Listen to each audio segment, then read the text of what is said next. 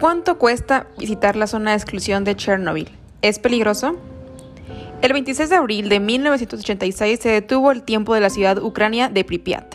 Más de 30 años de silencio, prohibiciones y restricciones inundaban las calles de la zona de la catástrofe nuclear.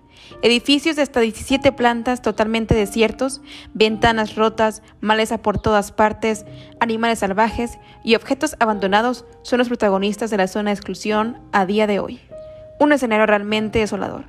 Sin embargo, el gobierno ucraniano levantó estas destrucciones en el año 2011, desde el cual es posible realizar visitas guiadas a la zona de exclusión. Es importante saber que los menores de 18 años no pueden realizar esta excursión bajo ningún concepto. Los turistas tampoco pueden tocar nada de lo que encuentren allí, ni siquiera a los animales.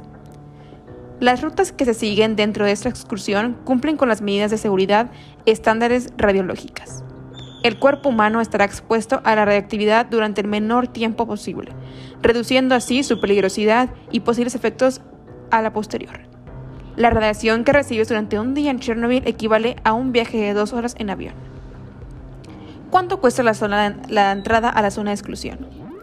A pesar del boom que está viviendo este tipo de turismo, los precios se mantienen, o al menos por ahora.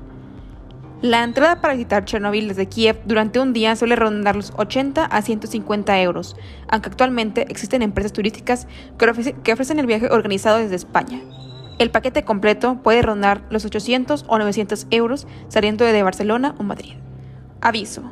El turista que quiere acceder a la zona de exclusión deberá firmar un importante papel antes de adentrarse en el recinto la Administración se exime, de toda responsabilidad en cualquier perjuicio relacionado con la salud que pueda sufrir el individuo tras su visita a Chernobyl.